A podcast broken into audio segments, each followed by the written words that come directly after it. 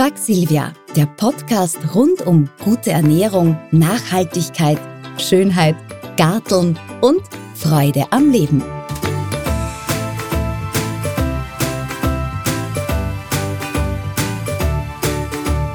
Fleisch, Fisch und Geflügel.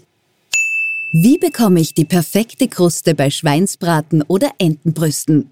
Ein Trick, der über Generationen weitergegeben wurde, ein paar Esslöffel Wasser in einer Pfanne erhitzen und das Fleisch mit der eingeschnittenen Hautseite scharf anbraten. Danach den Braten in eine gefettete Form ins Rohr geben und nach Rezept oder wie gewohnt fortfahren. Wie merke ich, dass der Braten gar ist? Mit der sogenannten Daumenprobe. Der gegen Hitze abgesicherte Daumen drückt auf den Braten. Wenn kein Fleischsaft mehr austritt, ist der Braten gar. Wer auf Nummer sicher gehen will, misst mit dem Thermometer. Hier ein kleiner Tipp von mir. Damit Ihr Braten saftig bleibt und nicht austrocknet, stellen Sie am besten eine Schale mit Wasser auf den Boden des Backrohrs.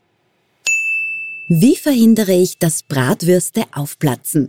Legen Sie die Würste vor dem Braten in kalte Milch. Achtung, gut abtropfen lassen, da sonst das Fett in der Pfanne spritzt. Wie bekomme ich perfekte Steaks hin?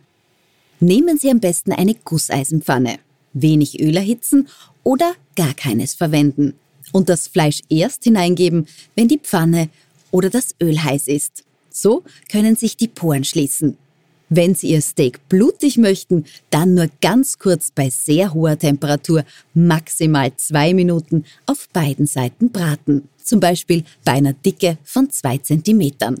Medium geht so. Mit hoher Temperatur beginnen, auf niedriger Temperatur circa eine Minute nachgaren. Manche nehmen das Fleisch aus der Pfanne und lassen es entweder im Backrohr oder in Alufolie kurz nachziehen. So bleibt das Steak innen zartrosa. Well done, scharf und heiß anbraten und auf niedriger Temperatur circa 5 Minuten nachgaren.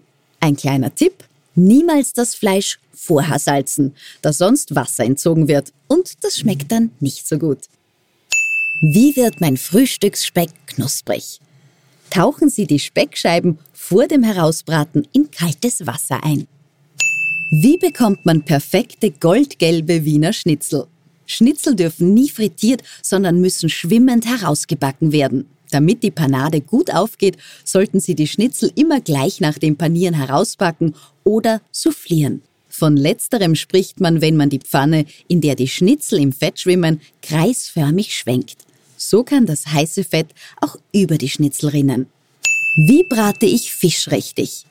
Schneiden Sie festfleischigen Fisch auf der Hautseite kreuzweise ein, damit sich diese nicht zusammenzieht. Den Fisch mit der Hautseite nach unten in die heiße Pfanne legen, auf niedrigste Temperatur umschalten den Fisch wenden, sobald er nicht mehr glasig ist und die zweite Seite nur kurz braten, damit er nicht austrocknet. Wie merke ich, dass der Fisch durch ist? Wenn die Augen hervorquellen oder grau werden und wenn man die Rückenflosse leicht herausziehen kann. Wie verhindere ich, dass Kalamari zäh werden? Tintenfische dürfen maximal 45 Minuten gekocht werden. Italiener schwören übrigens darauf, einen Korken in den Kochtopf zu geben, damit der Oktopus weich und zart wird. Wie brate ich ein Händel? Stechen Sie die Haut Ihres Händels öfter mit einer Nadel ein, aber nicht zu tief. So kann das Fett unter der Haut besser abrinnen. Wie wird das Brathuhn besonders geschmackig? Ist nicht unbedingt ein schöner Anblick, aber es wirkt. Öffnen Sie eine Bierdose, setzen Sie das Huhn mit der Öffnung auf die Dose und stellen Sie es so ins Rohr. So saftig war Ihr Brat- oder Grillhuhn noch nie. Prost! Das war die heutige Folge von Frag Silvia. Ich sag Danke fürs Zuhören und freue mich auf ein nächstes Mal. Und vergessen Sie bitte nicht, das Frag Silvia Magazin, der heute Ratgeber, den gibt's auch im Handel. Viel Vergnügen beim Blättern und Lesen.